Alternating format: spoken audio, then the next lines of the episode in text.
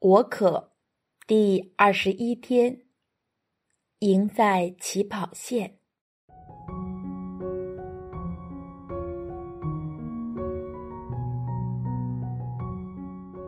不知不觉，我们已来到四旬期的第二十一天，亦等于进入了四旬期的下半部分。感谢大家一直参与及同行，让这下半部分的逼近，象征着我们进入人生的下半场，或者应该说，展开人生新的一页。常听人说，我们要在生命中成功。无论学业或事业，先决条件是我们要赢在起跑线。那么，要在信仰和灵性的长跑中，最终获得生命的冠冕，我们应该如何规划及部署呢？我们的起跑线又在哪里？在必经的第十三天中提及过，人。能够有尊严的生活，取决于我们能否清醒的做人。我们既是照着天赋的肖像而受造，人确实享有至高无上的尊严，这是我们不能否定的。所以，有尊严的生活不单只是我们的招教，也是我们的责任。而我们必须谦卑的承认，人不能只靠自己去学习懂得清醒的做人。我们需要一位启蒙老师。但，试问，世上哪有一位比创造我们的天主更有资格担任这老师的角色？更何况，我们每一位。都是个别的被创造，我们每一位都是天主精心的杰作，绝不是套模式的被创造。我们里里外外都有不同的特性和性格，都被赋予不同的神恩，诞生及成长于不同的家庭。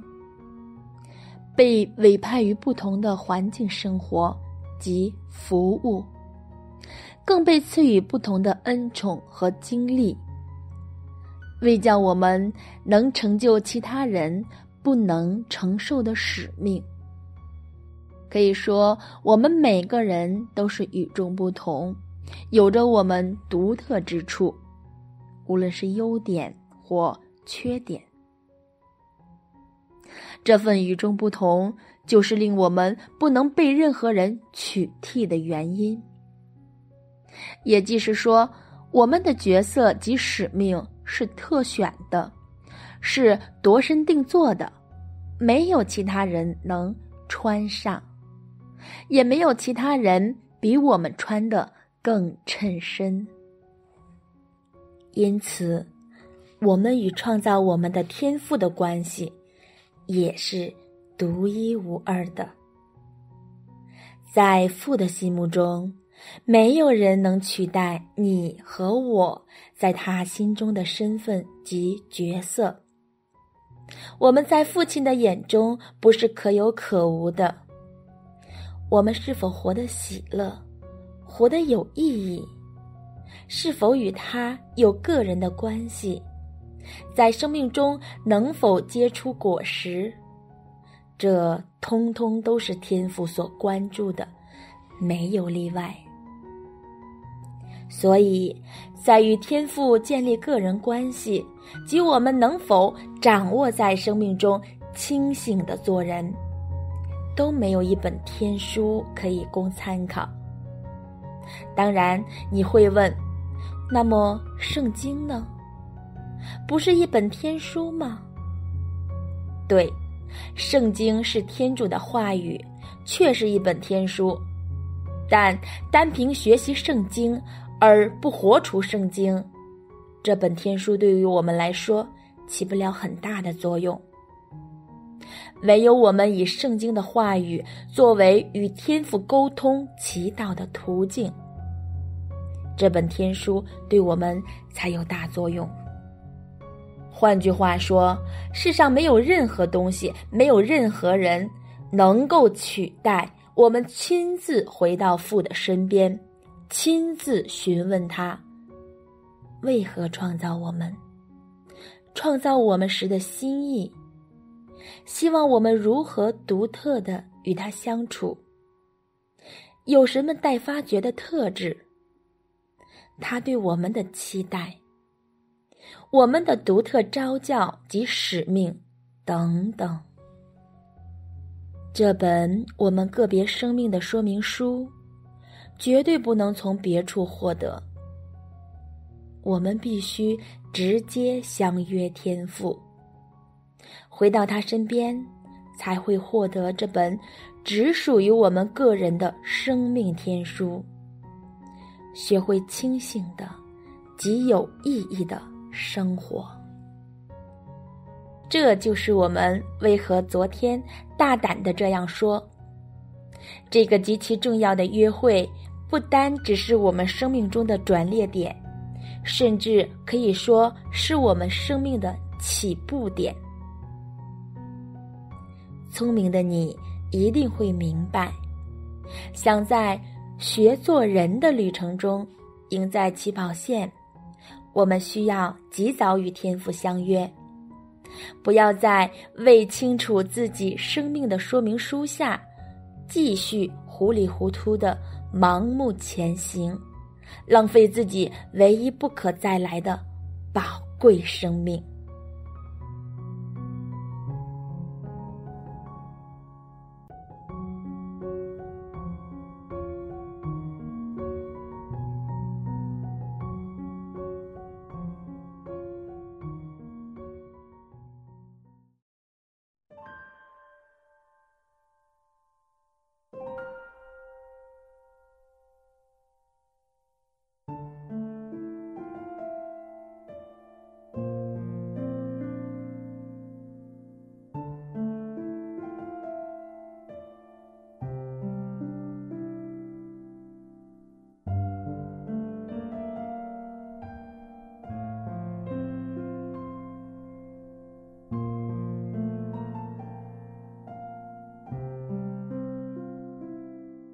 你生命的方向清晰吗？如果生命有一位定能令你成功的导师，你愿意请教他吗？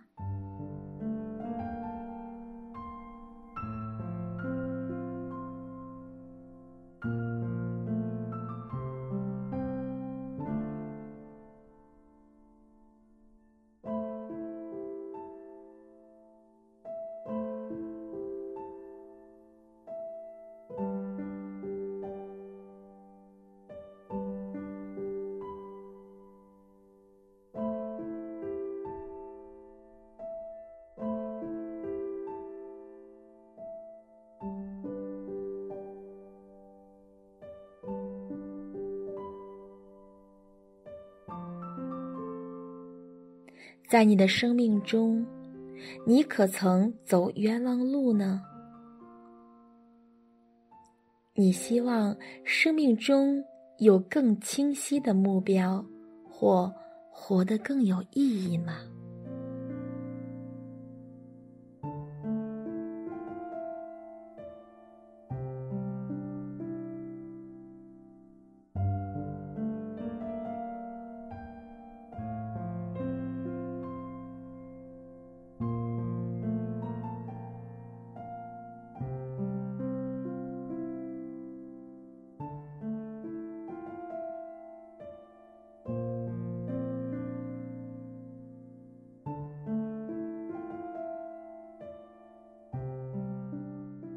你生命中曾经竭力追求的东西，到如今有没有改变过？你希望自己所渴求的，与天赋在你身上所渴求的一致吗？